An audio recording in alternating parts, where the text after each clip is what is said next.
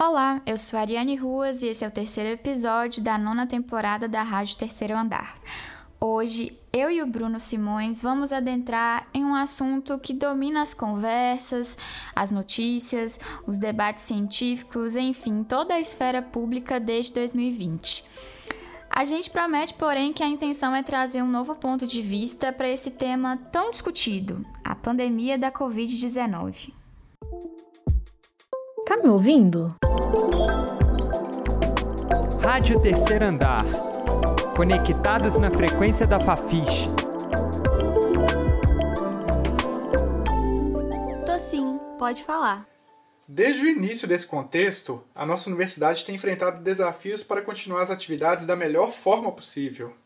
A aplicação de modelo online deve ser muito cautelosa, principalmente em uma instituição como a FMG. Só na graduação, ela possui uma comunidade diversa de mais de 32 mil alunos que devem ser devidamente incluídos, e 91 cursos que precisam repensar a didática.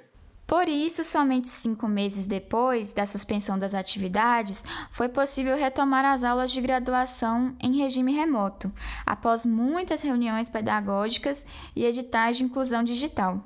E pode até parecer, né, Bruno, que a gente já falou de tudo sobre esse cenário. Mas quando se fala em ensino remoto emergencial, os desabafos dos alunos tomam conta. A fala dos professores fica tímida em meio a tamanha discussão estudantil sobre os impactos desse modelo. Nas redes sociais, o espaço em que hoje é possível que os alunos conversem entre si, o assunto não falta. Algumas falas positivas dos que se adaptaram bem, outras de desespero com o excesso das telas e com a falta da vivência no campus, das conversas de corredor, do almoço no bandejão mas a gente pouco vê circulando nas redes e no próprio jornalismo fala dos professores. Como será que eles estão? A gente foi em busca exatamente dessa resposta. Conversamos com muitos professores da nossa universidade e olha, um assunto que apareceu bastante foi essa falta de toda a experiência presencial. Vamos começar ouvindo, por exemplo, a Denise Oliveira, uma professora do Instituto de Ciências Biológicas muito dedicada que preza em fornecer uma aula de qualidade, mas se sente desafiada a todo instante nesse momento. O que o professor tem de mais limitante para mim no sistema remoto é a falta da interação, é a falta do brilho do olho do aluno. Eu não consigo ver isso naquelas câmeras todas fechadinhas que ficam ali embaixo enquanto eu estou dando aula. Tem só as letrinhas dos meus alunos, às vezes nem a foto, né? Dá vontade de bater custa colocar uma foto no seu perfil para eu ver pessoas aqui mesmo que congeladas, né? É, esse é um fator muito limitante, porque numa sala física eu olho para os meus alunos pela expressão facial deles, pela expressão corporal, eu sei se eles estão me acompanhando, se eles estão entendendo. Eu achei muito bonito a Denise mencionar os olhares, porque a comunicação não acontece só pela palavra, né? E acho que o professor, mais do que ninguém, ao longo da carreira, vai aprendendo a prestar atenção em cada detalhe, cada movimentação do aluno que pode indicar alguma coisa.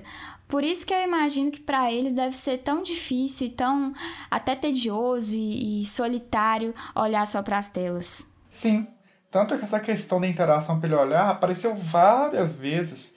Parece ser uma falta bem geral. O André Brasil, professor da Fafiche, fala algo bem parecido. Eu não sei, eu, eu acho que 80% da aula, para mim, assim, é palavra, né? Interação por meio da palavra e devolução do olhar também, né? Essa coisa do aluno devolver o olhar para mim particularmente, assim, eu, eu funciono muito nessa interação dos olhares, assim, sabe? Da, da presença, do olhar. Eu acho que com isso funciona para os professores e para as professoras de uma forma é, geral, né? Mas o engraçado foi perceber como os professores são diferentes na forma de lidar com cada situação. Mesmo que a maioria fale dessa vontade de ver, pelo menos os rostos, os olhares dos alunos nas câmeras, alguns nem se importam muito com isso. Com certeza, é o caso do professor Paco Soares, né?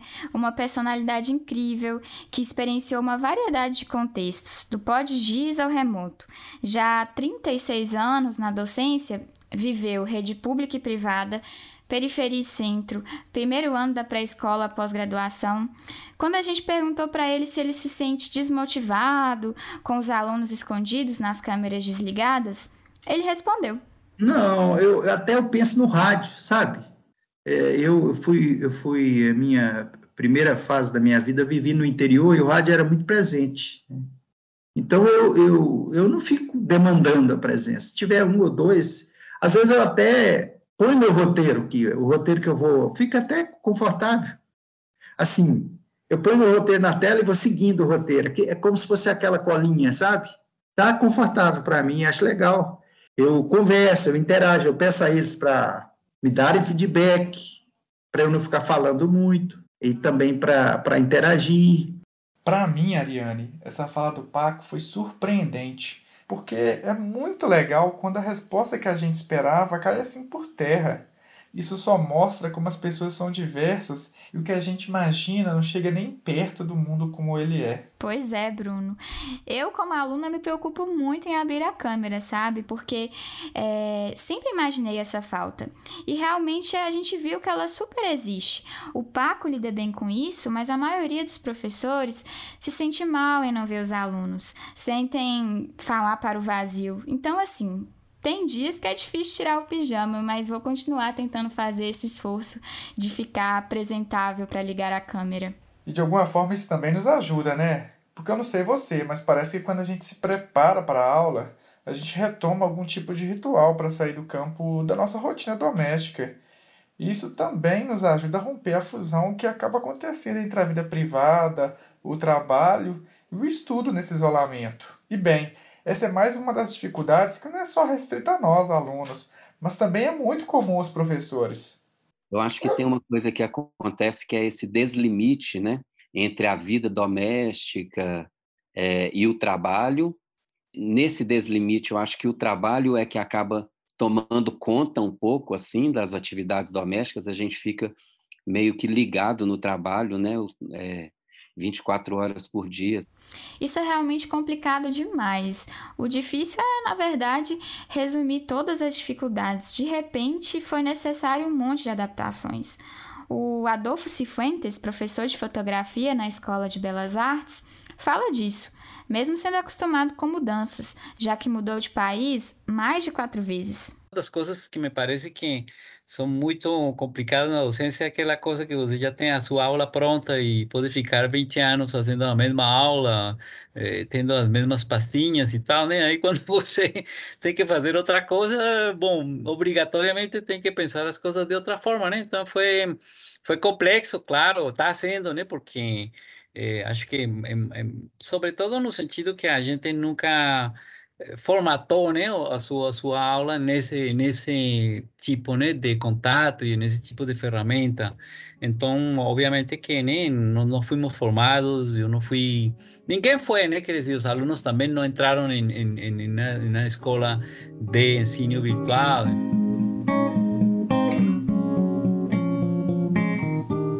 Pelo menos eu acredito que se adaptar com as ferramentas digitais não foi assim um problema para nós estudantes. Mas não é o caso dos professores, né? Que tiveram que sair dos quadros e ir para as telas sem ter, assim, na maioria das vezes, uma vivência tão intensa como a nossa nesse ambiente virtual. E sobre isso, o professor Paco Soares não está muito incomodado com as câmeras fechadas, mas ele abre o coração quanto às suas dificuldades técnicas. As postagens, eu valorizo muito as postagens, eu crio é, é espaços, fóruns, principalmente, é o que eu dou conta. Não dou conta de wiki, não dou conta de de chat, não dou conta de criar, né? De, eu já até fiz cursos aí. É, quando eu entrei na, na FAI, eu acompanhei muitos GIS. Eu fiz cursos, fiz cursos de, de Moodle, fiz curso de, é, de internet, de interatividade, de vídeo, fiz, eu fiz, mas eu, eu não tenho muita paciência para aprender a manejar a ferramenta. Eu, eu gosto de usar a ferramenta, a manejar assim, de vamos dizer, criar as ferramentas para disponibilizar o conteúdo. Professor Parco, estamos todo mundo aqui disposto a te ensinar, a manejar o que quiser. Teams, Meet, Chat, o que quiser, tá? Inclusive, isso é tão bonito de ver no ensino remoto, Bruno. Os alunos e professores se ajudando mesmo. O próprio Paco fala que sempre existem alguns alunos que dizem: professor, deixa que eu te ensino, deixa que eu te explico, eu passo para os colegas. Mas é claro que esse esforço adaptativo é cansativo, assim como toda essa virtualização da vida. É, eu, eu, eu sinto, é, de fato, uma exaustão enorme. assim, mas eu acho que essa é uma situação que a gente pode dizer que é geral na, entre os professores, né, e as professoras. É, eu acho que isso se deve a vários fatores. Talvez um primeiro fator seja esse, né, que o remoto, ele, a, a tela, né, a situação de ficar diante do computador, diante da tela, em situações remotas é muito cansativo, né? Eu acho que é, é mais cansativo para o corpo, né? O corpo não poder se mover, andar, né? E, e interagir em presença. Tudo isso é mesmo um desafio para a saúde física e mental, viu? Inclusive, são inúmeros os estudos que revelam certo aumento do sofrimento psíquico da população na pandemia, né? A gente sempre vê isso circulando nos jornais, na mídia, e acho que para conversar sobre esse assunto é importante explorar o que a ciência já sabe sobre o isolamento social. É por isso que a gente convidou para esse bate-papo a professora Grace Pereira. Ela fez uma pesquisa muito interessante sobre os impactos do isolamento em animais sociais. Quando ela começou o estudo com foco em memória e aprendizado, um artigo chamou bastante a atenção dela. Ele mostrava que ao isolar um camundongo por alguns dias dos demais, a memória social do animal era muito prejudicada. Com seus estudantes, reproduziu isso em laboratório e não só comprovou esse fato, mas também fez outras descobertas. A gente foi mais além. A gente viu que gera comportamentos do tipo depressivo, ansioso, é, modifica a capacidade que o cérebro tem de formar novos neurônios, é, prejudica a comunicação de áreas do cérebro que são importantes para a memória, altera o ambiente químico dessas estruturas, muda o volume de uma área cerebral importante para o camundongo, que é o, bubofatório, porque a gente se identifica muito pela visão, mas os camundongos é pelo cheiro. Então, hoje a gente sabe que para espécies gregárias ou espécies sociáveis, você privar esse indivíduo do contato social tem impactos estruturais e funcionais no cérebro desses, desses animais. O interessante é que mesmo que a professora não estude humanos, ela acompanha pesquisas realizadas no mundo todo que estudam e revelam que o comportamento é muito parecido. Por exemplo, indivíduos que sofrem de depressão. Esses indivíduos mostram em ressonância uma diminuição do bulbo olfatório, assim como que acontece com os camundongos nessa situação estressante de isolamento. Realmente a gente não é tão diferente deles, mas quanto aos estudos com humanos, a Grace lembra de um importante realizado pela psicologia cognitiva do MIT. Ele mostra que privar uma pessoa de contato social age nas mesmas áreas que também ficam mais ativas quando a gente fica com muita fome. Sabe aquela fome que gera irritação? Pois é, ela mesma. E o curioso, né, Ariane, é que isso seria um indicativo de que interagir socialmente é uma função homeostática. Ou seja, que precisa acontecer para manter o corpo em equilíbrio, assim como controlar a temperatura do corpo, beber água. Assim fica mais evidente como o ensino remoto pode ser um, um desafio para a saúde mental. Desabafa comigo. Olá, meu nome é Ellen, eu sou estudante de jornalismo no FMG e nossa, é bem angustiante, porque a sensação que eu tenho é de que eu tô presa no tempo. Hoje eu tô no terceiro período e na minha cabeça eu ainda tô no primeiro. Fora o fato de que eu praticamente só conheço meus colegas virtualmente, eu tive contato com diversas pessoas que provavelmente não vão me reconhecer no presencial. E eu não tive a oportunidade de explorar a própria FMG direito, então eu sinto que eu não faço parte desse ambiente ainda, sabe? Eu não me sinto oficialmente uma estudante da UFMG. Olha, eu acho que depois desse papo científico é bom lembrar que se a gente se sente desmotivado, cansado, improdutivo em alguns momentos dessa pandemia, a gente precisa se sentir culpado. Não se cobre tanto, é mesmo uma situação muito complicada para seres sociais como nós. A professora Sônia Pessoa, que ainda temos o prazer de ter como coordenadora do colegiado de jornalismo, desabafa sobre isso. Ah, o contato presencial ele é insubstituível, né? Nós sabemos que como humanos nós temos uma necessidade muito grande de estar junto, do calor humano, dos afetos, da conversa, do café, da troca, né, do compartilhar. experiências, informações. Essa fala acho que foi uma das que mais apareceu nas nossas conversas. Além das dificuldades, as faltas, a saudade, a própria Grace se destaca que o ensino não acontece só na aula, no fala-fala de um professor, né? O ensino e a aprendizagem passam por todo o ambiente universitário, nos espaços que permitem encontros, trocas e experiências, né? E o ritual de andar por aquele campus verde, cheio de árvores, se perdeu. As conversas depois das aulas na cantina, o encontro com o professor no corredor, aquele tanto de livro na biblioteca. Fala não, Ariane. Que saudade. Oi, sumida. Meu nome é Maria Luísa, eu faço engenharia de sistemas na UFMG e o que eu mais sinto saudade na UFMG com certeza, os espaços físicos, a biblioteca, o campus como um todo, as áreas de convivência. Eu acredito que esses ambientes físicos fazem muita diferença, tanto no rendimento acadêmico quanto nas relações. E além de tudo que nós já falamos até aqui, ainda tem o contexto de caos social, político e sanitário, que, que também nos atinge. Alunos e professores como um, sei lá, um caminhão desgovernado difícil conseguir ficar bem todos os dias e acompanhar as notícias, assistir as pessoas desrespeitando o isolamento, ver o quadro político de descaso com a situação, enquanto as mortes não param de aumentar e já passam de mais de 500 mil no país. Existir no mundo agora já não é fácil, né? E claro que isso também afeta os professores. Eu tive conflitos, é engraçado isso, que eu nunca tive. De repente eu me vi assim, destemperado com os alunos aqui, na tela do computador. Mas antes eu já estava, talvez o cansaço, já no final da carreira.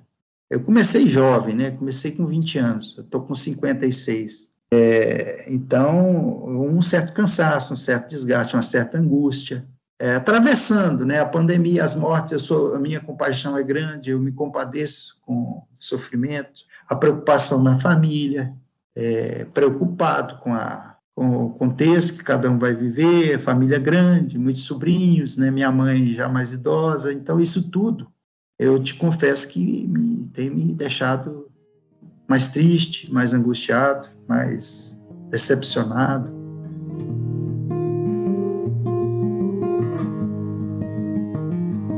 Desses depoimentos, acho que nós, como alunos, temos que agradecer os professores por todo o esforço que fizeram nesse momento complicado para continuar ofertando um ensino de qualidade, preocupado não só com a aprendizagem, mas com o bem-estar do aluno. Não é fácil ter essa força para adaptar tanta coisa enquanto o mundo está de cabeça para baixo. E eles foram muito fortes para fazer isso. A professora Denise do ICB, por exemplo, mergulhou fundo em oficinas, tutoriais no YouTube para produzir o melhor material possível no remoto. Eu nunca tinha gravado um vídeo na minha vida. Na verdade, eu tinha gravado um no PowerPoint de um projeto de pesquisa, um pitch, assim, três minutinhos, sem imagem. E eu, eu não sei fazer nada sem me preparar para. E eu prezo muito as minhas aulas. Então, foi muito natural me inscrever para fazer. Eu fiz uma oficina que foi de recursos educacionais, porque nela tinha previsão de trabalhar vídeo, de trabalhar é, podcast, de trabalhar infográfico, esse tipo de coisa, me preparar para ter ensino remoto com a qualidade que meu aluno merece, era, era mandatório, era necessário. A Denise é professora de morfologia vegetal. Então, uma forma de substituir o microscópio no modelo remoto era uma questão. A solução? Eu realmente fotografei todo o meu laminário didático, que é extenso, gastei um tempo grande no laboratório sozinha, né?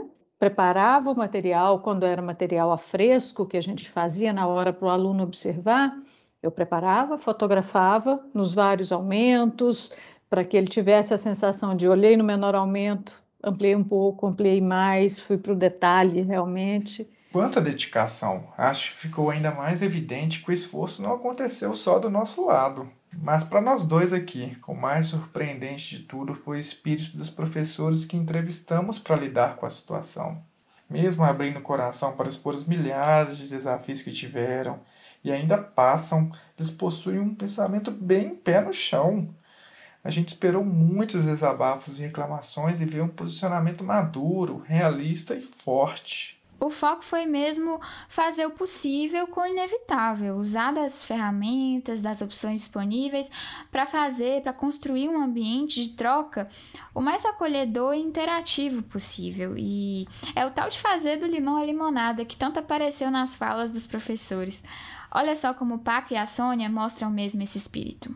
E aqui é, é esse momento de angústia com o quadro político mais geral, é, de decepção com, a, com, a, com, o refluxo das políticas sociais, dos investimentos em educação, né, de, de crise sanitária. Então, é o momento de fazer do limão a limonada com os alunos, chamá-los a, a se comprometer, né? Eu penso que é, é aquele velho ditado, sabe? Se a vida te deu limões, faça uma limonada. Eu acho que é o Espírito que está nos guiando neste momento, diante de uma situação que é ameaçadora e que nos impõe esse distanciamento social.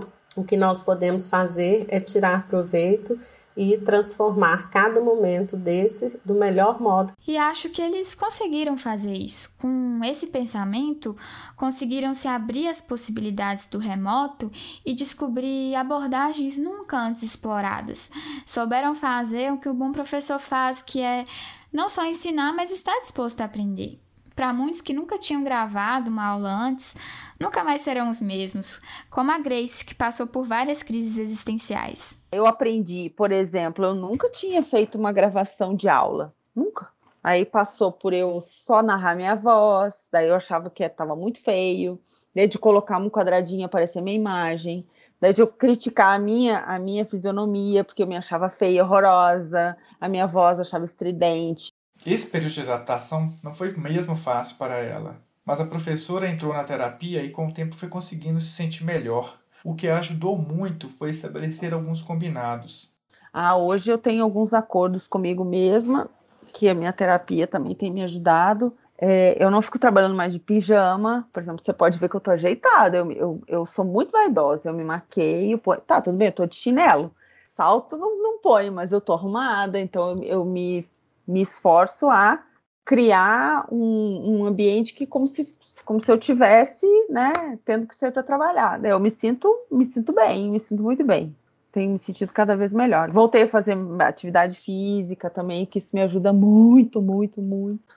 Eu também venho me amparando muito na atividade física, sabe? Para sair dessa loucura, comecei a praticar mountain bike, também tenho usado menos o carro, priorizando a velha e boa caminhada. Isso tem me ajudado bastante a me libertar um pouco das paredes de casa que às vezes focam. Eu também tenho gostado de sair para andar de bicicleta lá na Pampulha. Faz bem demais, mas confesso que depois de uma semana maluca, dá um pouco de preguiça de fazer isso. Mas agora que já consegui criar alguma rotina em casa, finalmente, eu tô conseguindo aproveitar alguns benefícios que o remoto nos dá, como a possibilidade de rever, pausar a aula, descansar e voltar mais tarde assistir às aulas gravadas debaixo da coberta, com meu gato, no conforto de casa.